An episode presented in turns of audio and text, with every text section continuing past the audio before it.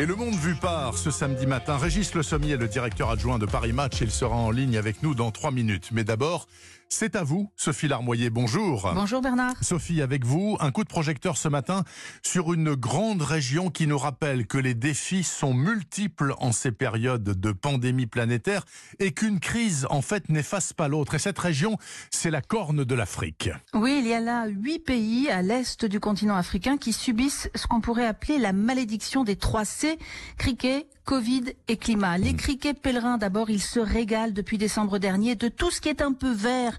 Les cultures, les pâturages du bétail, c'est la pire invasion depuis 25 ans. Les essaims se déplacent par milliards de milliards de criquets. Les premiers arrivés cet hiver ont pondu et cette deuxième vague est 20 fois plus importante que la première.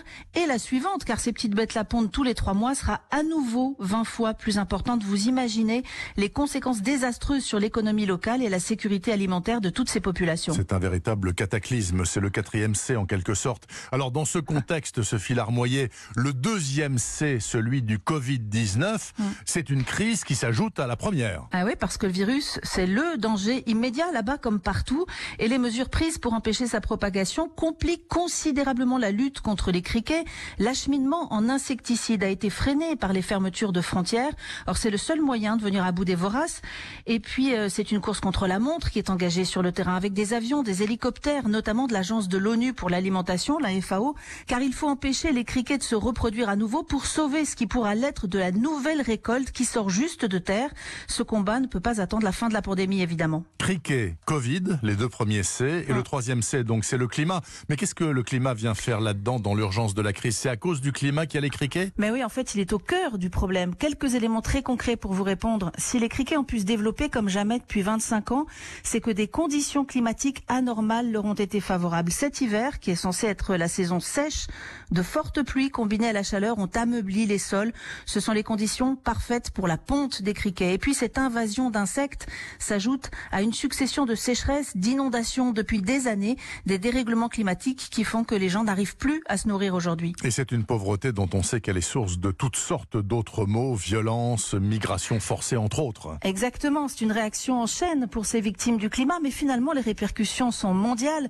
Donc même si les changements climatiques semblent a priori moins menaçants immédiatement que le coronavirus, certains mettent en garde, attention de ne pas sacrifier aujourd'hui la transition écologique qui à moyen terme sera vitale pour nous tous. Les 3 C, donc les 3 C du cataclysme, criquet, Covid et climat, ce sera au cœur de l'émission Les Carnets du Monde que vous présenterez demain à 13h sur Europe 1. Merci beaucoup Sophie Larmoyer.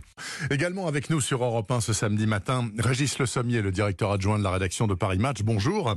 Bonjour Bernard. Bon, bien évidemment, encore dans Match cette semaine, beaucoup, beaucoup de Covid-19 avec un reportage tout à fait étonnant qui a été fait à Saint-Tropez dans un endroit, euh, une sorte de cluster en quelque sorte, une sorte de parc privé pour ultra riches, un domaine de 110 hectares dans lequel, semble-t-il, tous les résidents, tous les propriétaires de ces villas magnifiques, énormes, avec des piscines, etc., ont réussi à se faire tester pour le Covid-19. Expliquez-nous de quoi il retourne. C'est assez incroyable. Oui, cet endroit s'appelle la résidence des parcs et effectivement, euh, ça sur 110 hectares, vous avez les plus belles maisons. La plupart des, euh, des, des, gens qui sont propriétaires là-bas euh, font partie du CAC 40 ou voilà, il y a un certain nombre de personnalités qui habitent et pas à l'année. Certains sont venus d'ailleurs se confiner au début, dès le 16 mars, sont venus ouvrir leur maison et, et rester là-bas pour passer l'orage au, au, chaud, on dira. Mais surtout, ce qui s'est passé, et c'est là où la, la, la population de, de Saint-Tropez qui ne vit pas dans cet endroit a commencé à protester, c'est que un des habitants, euh, en l'occurrence Jean-Louis Auger, qui est propriétaire d'un empire euh, pharmaceutique, a décidé de euh, tester ou en tout cas d'apporter, de pouvoir tester les résidents. Alors évidemment, un certain, les, les, les, habitants de, de Saint-Tropez qui eux avaient toutes les peines du monde pour trouver des tests et dont d'ailleurs deux ont décédé du Covid-19. Évidemment, il y a eu un scandale local. alors ça a été quelque chose, voilà, qui a agité puisque que c'est l'idée de soins à deux vitesses, c'est-à-dire que les riches, eux, peuvent se faire tester dans leur endroit, etc., et continuer, comme dit une des habitants, ils se sont fait tester pour pouvoir faire la bamboula entre eux.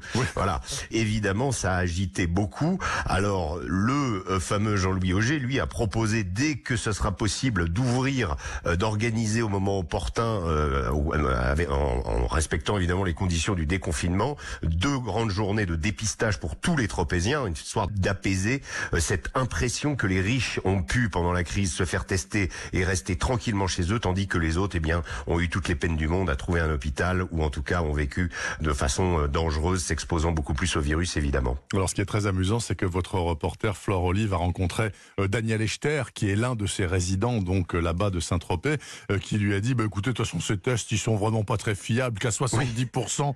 Donc, en fait, ça dit pas grand-chose. Donc, il a essayé de minimiser. C'est vrai, au supermarché, au supermarché où il faisait ses courses. Où il poussait son caddie, effectivement. Bon, bah, écoutez, ça, en tout cas, c'est à lire aussi dans Paris Match, euh, parmi bien d'autres reportages excellents comme chaque semaine. Merci beaucoup, Régis Le Sommier, et merci aussi à vous, Sophie Larmoyer. À tous deux, je souhaite un excellent week-end confiné, encore une fois. Merci.